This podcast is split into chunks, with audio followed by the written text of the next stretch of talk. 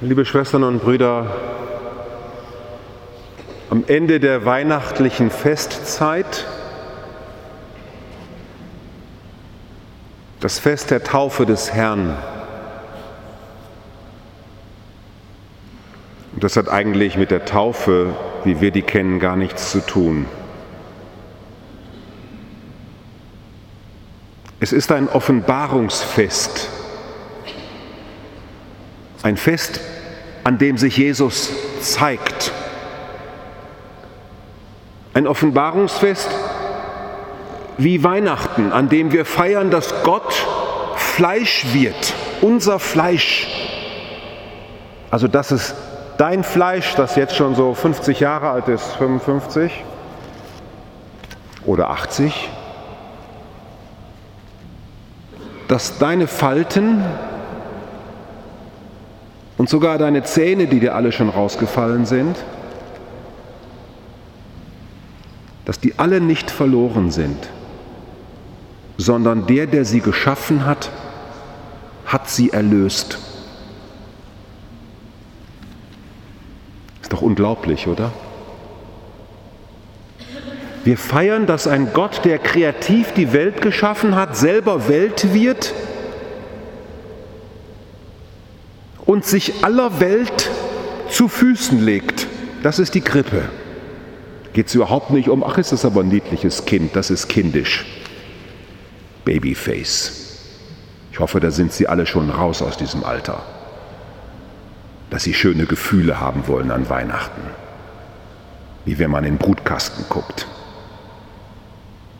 Weihnachten zeigt, dass in der Dunkelheit der Welt und da, wo wir uns als Ausgestoßene fühlen, weil keiner mit uns redet, niemand bei uns sein will, die Tür sich nicht öffnet, kein Schwein anruft,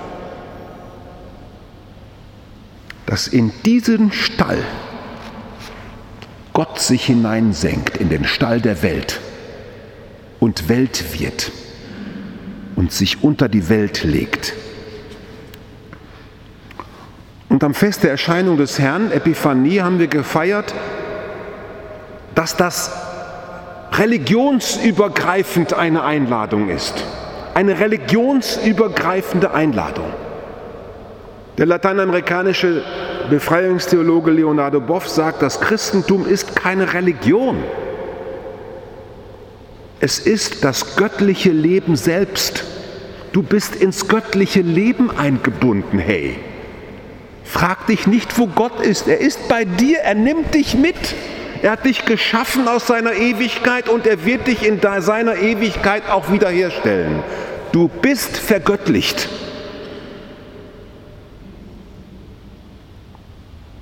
Das Weihnachten ist das Fest, das Ende aller Religion. Ich glaube, ich habe keine Religion.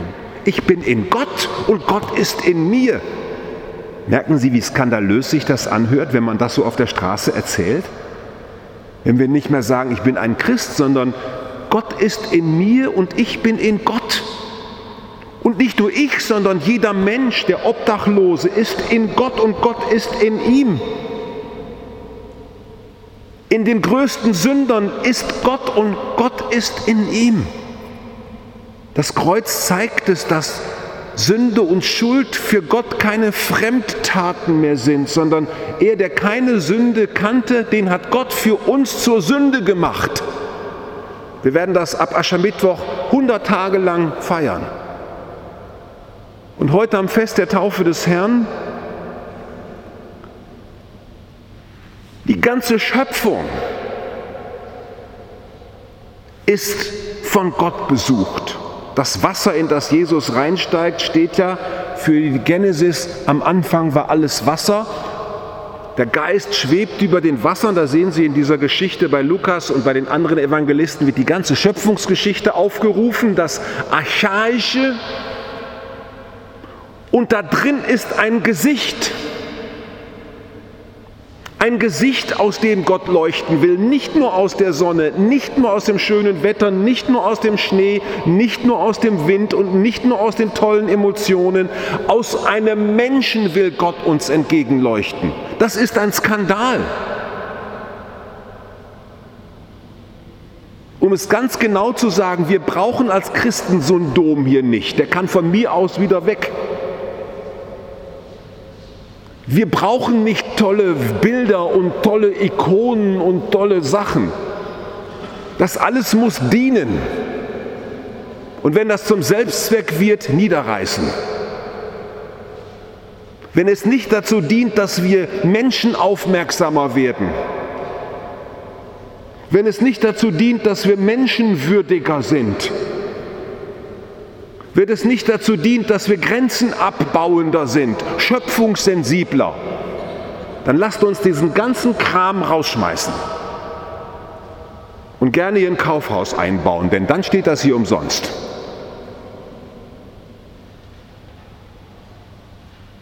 Wir feiern das Fest der Taufe des Herrn, weil hier niedergelegt ist, welche Erfahrungen haben Menschen gemacht in der Nähe von Christus. Und die Antwort heißt, Christus hat uns eine Perspektive gegeben. Der geöffnete Himmel steht dafür, wir sind ihm begegnet. Und was ist passiert? Wir sind ihm begegnet und plötzlich waren uns die heiligen Schriften zweit- und fünftrangig. Die Gesetze waren zweit- und fünftrangig. Wir sind ihm begegnet, er hat uns den Himmel geöffnet, den Himmel, die Zukunft. Und aus dieser Zukunft hat sich das göttliche Leben herabgesenkt und hat ihn ergriffen. Liebe Schwestern und Brüder, fühlt ihr euch als von Gott ergriffen? Ich habe manchmal das Gefühl, nein. Weil ich kenne aus hunderten Gesprächen, wo ist Gott, wo bleibt Gott, er hat mich vergessen. Dann denke ich immer, hast du es nicht begriffen, dass Gott sich, dich in sich aufgenommen hat? Dass dein Leid und deine Sünde, deine Krankheit, deine Tränen, dass das alles in Gott geweint, gelitten, geschrien ist. Warum schreit Jesus denn am Kreuz? Warum geht er in die Einsamkeit? weil er uns ein Garant sein will, dass in guten und in bösen Tagen, in Gesundheit und Krankheit, Gott mit uns geht. Ich hoffe, dass am Ende dieser weihnachtlichen Zeit Sie im Glauben gestärkt herausgehen. Im Glauben in dem Glauben, dass in dieser Dunkelheit der Welt, in der Dunkelheit ihres Lebens, in der Einsamkeit, in dem Sterben müssen, in dem ganzen Kram, den wir Menschen auszuhalten haben, dass sich da drin Gott eingenistet hat, eingenistet. Darum sind wir doch heute Abend hier. Wir brechen nachher Brot, wir machen Brot kaputt. Weil wir feiern, dass in allem Kaputtgehen dieser Welt und diese Welt geht kaputt. Jeder geht kaputt. Jeder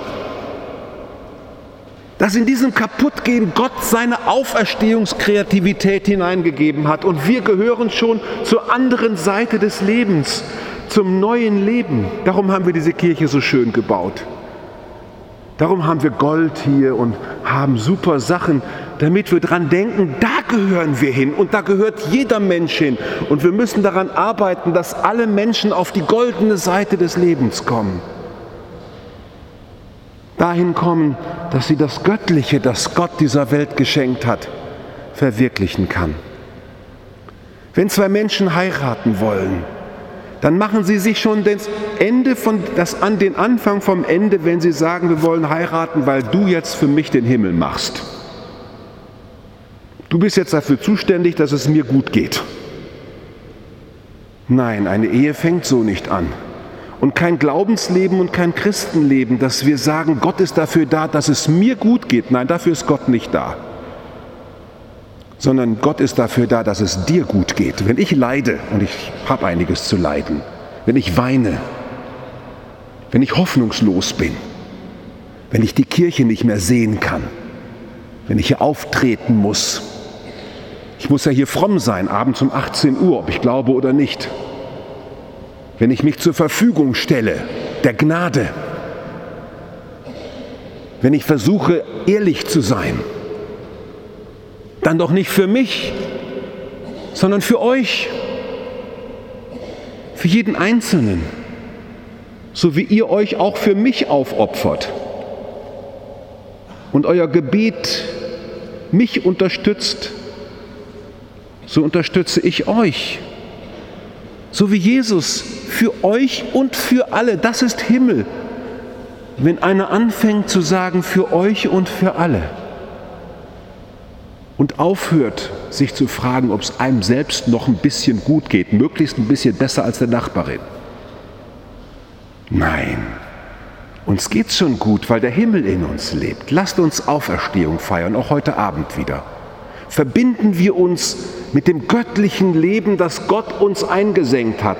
Wir können nicht mehr sterben. Wir sind Auferstandene. Wir gehören zum Haus Gottes. Darum sind wir heute Abend hier. Wir sind hier in unserer Zukunft.